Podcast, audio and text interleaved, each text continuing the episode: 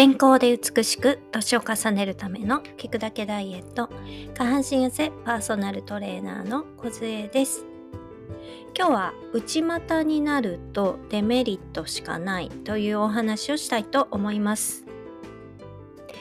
私内股なんですみたいな人多いと思います。あとね、日本人の女の子のね、モデルさんなんか見てると、まあ、楽天のね、ホームページのファッションのページとかなんかね、いかにも内股みたいな感じが多いと思うんですよね。結構内股って可愛いの象徴のようなところがあって、結構内股にすることで可愛らしさを表現しているっていう部分がね、結構私たちの無意識の中にね、結構刷り込まれているものだと思います。まあ、日本だけなのか韓国とかねアジア圏なんかでも同じなのかわからないんですけれどもこのね内股が可愛いっていうところでねわざとやったりね、えー、する人もいるしまあ、そのわざとがね習慣化されていくってこともあるんですよね。でこの内股のね弊害がね結構ありまして私はこの基本的に下半身痩せのねえー、トレーナーとしてやってるんですけれども足が太い人のね多くはね内股の人が多いんですよね。まあ、私自身も実はまだまだあのあのそんなような状態なんですけれども例えばねクラシックバレエとかやってるような人っていうのは内股の人少なくてあの人たちは股関節のね、えー、ね元から外に外旋できるようなねあの開きができるんですよね。ああいう人たちってのはやっぱやっぱ足も綺麗ですし、えー、っすぐそして内股ではないと思います。あれが結構機能的に使えるからあれだけ飛んだり跳ねたりね、えー、足の裏の機能もしっかり使って機能的に全身を使えるんだなっていうふうに私は思うんですけれどもじゃあね内股の人ってねどうなのっていうことですよね。あの先日レッスンを受けていただいた方の中であの私自分の内股で自分の足でつまずくんですって言われたんですよ。いや意味わからないですよね。でそれ見たらああなるほどと思ったのはあの本当に内股で歩く時に内側に膝が入るんですよね。でこの内股っていうのは結構膝下だけ内股の人足の先が内に向いてる人とか膝が内に向いてる人あとは股関節がからも内にねじれてるとかいろんなのがあるんですけれどもまあ私からしてはその方は非常に重症であ見ていてあの大丈夫かなっていうふうに思うような不安定な歩き方をされていました。で自分の足でつまずくことがよくあるって言ってたほどなのでいや本当に危険ですし、まあ、状態としてはかなり悪いなっていうことです。でその方なんですけどもじゃあ痛みあるのって言ったら今のところないって言われるんですけども本当にそれ奇跡だなっていうふうに思います。で結構ね山登るのが好きで登ったりもしてるとは言ってたんですけれどもまあちょっと個人的なことを言えばちょっと膝とかね股関節とかね足首の痛みになってくるんじゃないかなと思って心配はしますけれどもまあそういうことはなりたくないということでもっと健康的になりたいということで私のところに通っていただいてるんですけれども、ま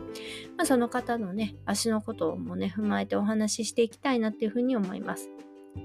で、まあ、今回ね彼女の例を見てねお話をしていきたいんですけれどもまあね、えー、エクササイズをやっていて内股の人がね、もう決定的に弱い筋肉っていうのがあるんですよね。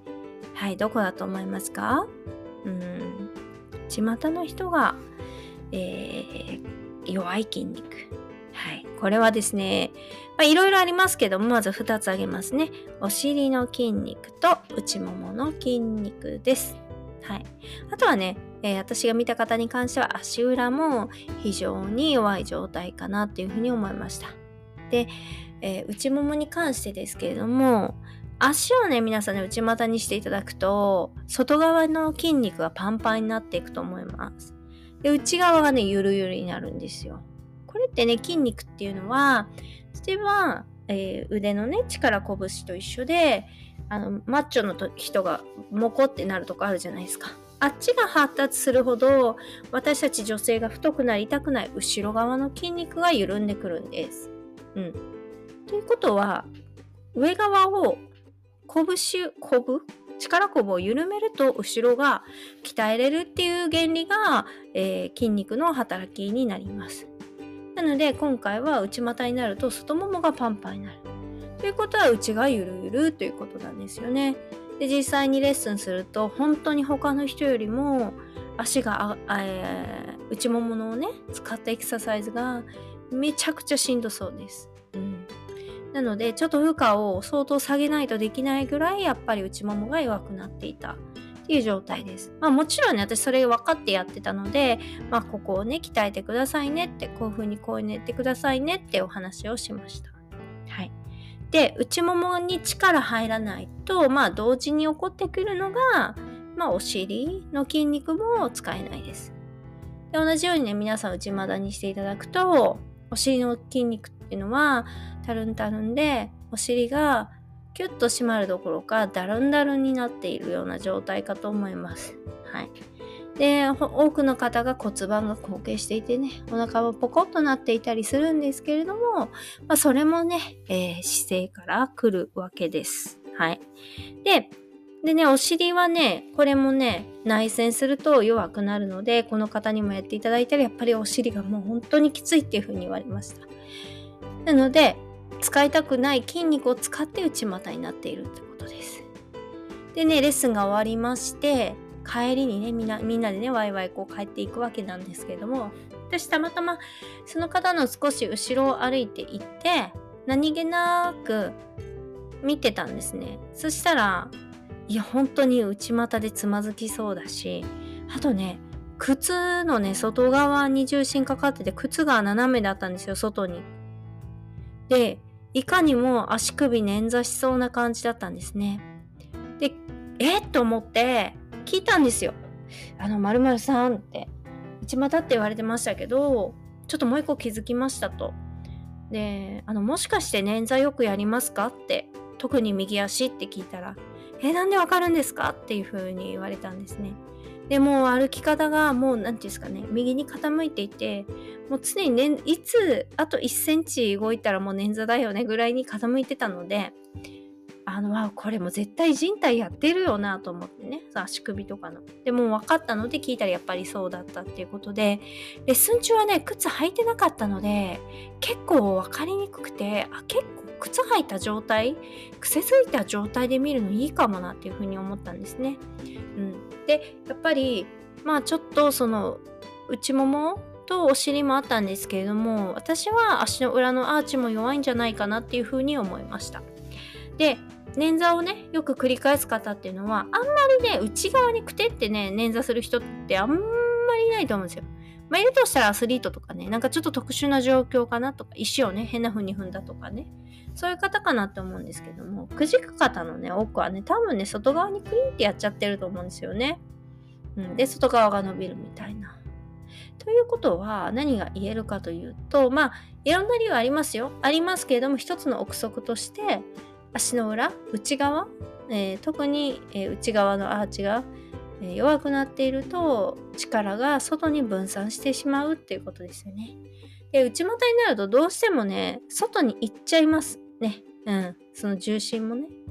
うん、なのでまあ何が先で何が後でどうなって起きたかわからないですけれども非常にね怪我のしやすい危険な状態だなっていうふうに思ったわけです。うん、なのであの今はね痛みないですっていうふうに言われましたけれどもまあまあくじいてるよねみたいな。で結構痛いと思います。でそれねほんと癖にもなるしやっぱり足の裏のアーチをねしっかりとね鍛えていくっていうの大事かなっていうふうに思っています。これもね本当にね自分じゃわからないんですよ。で今回それ来ていただいた理由っていうのが周りの人が「ねえまるさん歩き方やばいよ」ってすごいなんか膝が中に入って歩いてるよっていうところの指摘から同じ職場の人のそこから気にするようになってきたということなんですよね。うんで、まあ、私のとこに来たのは2回目だったんですけれども、まあ、1回目でね結構衝撃を受けてすごい勉強になったって言って帰っていかれて普段の歩き方を少し気をつけていたら周りの人もその変えたことをしてたから気づいてあちょっと変わったよねっていうふうには言ってたみたいですけれどもやっぱりねちょっとねあの何て言うんですかねそういう表面的なね、えー、ものに騙されてしまうとあじゃあ整体行けばいいかなとか思っちゃうと思うんですけれどもまずね自分の体を誰かに見てもらうっていうのすっごい大事かなっていうふうに思いました改めて。自分のことってみんなわからないですけれども他人見た時ってすごい自分のことより気づくじゃないですか。私そうなんですよ。あの私も自分のことがわからない人なのでめちゃくちゃ見てもらうしありがたいことにキャラ的にめちゃくちゃ言ってもらえるのでここなんか変だよねとかなんか変やん。変やおとか言って言ってくれるのでいいんですけれどもやっぱねそういう人間関係を作っておくの大事かなっていうふうに思います。やっぱり言っていただけるってありがたいじゃないですか。うん、自分って自分のこと分かってるようで一番分かってなかったりすると思うのでね設置指摘してくれるお友達もね大事にしていくこと大事かと思います。それはね批判ではなくてね気づきを与えてくれる素敵な人だというふうに私は思うのでね是非ねそういうことを受け止めながら人のアドバイスの一言っていうのがすごく意味のあることだったりするのでね是非ねそういうことを受け止めてあ私ってこうなんだってことをねえ鏡で見て確認したりとかして、えー、姿勢からね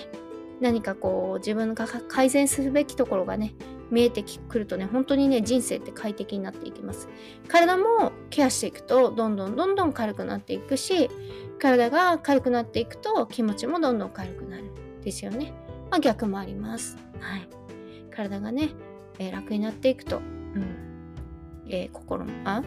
心もねえー、豊かになっていくし心が豊かになっていくと体の調子も上がっていくし本当にねこう連鎖しているなっていう風にね感じる今日この頃です。なので皆さんがさらにハッピーにね少しでも自分の努力努力というか自分の、えー、考え方とかね、えー、自分の、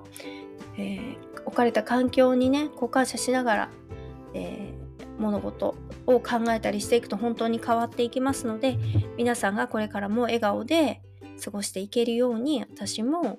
えー、私なりにできることをこれからも発信していきたいというふうに思っております。はい。今日もここまで聞いていただきありがとうございます。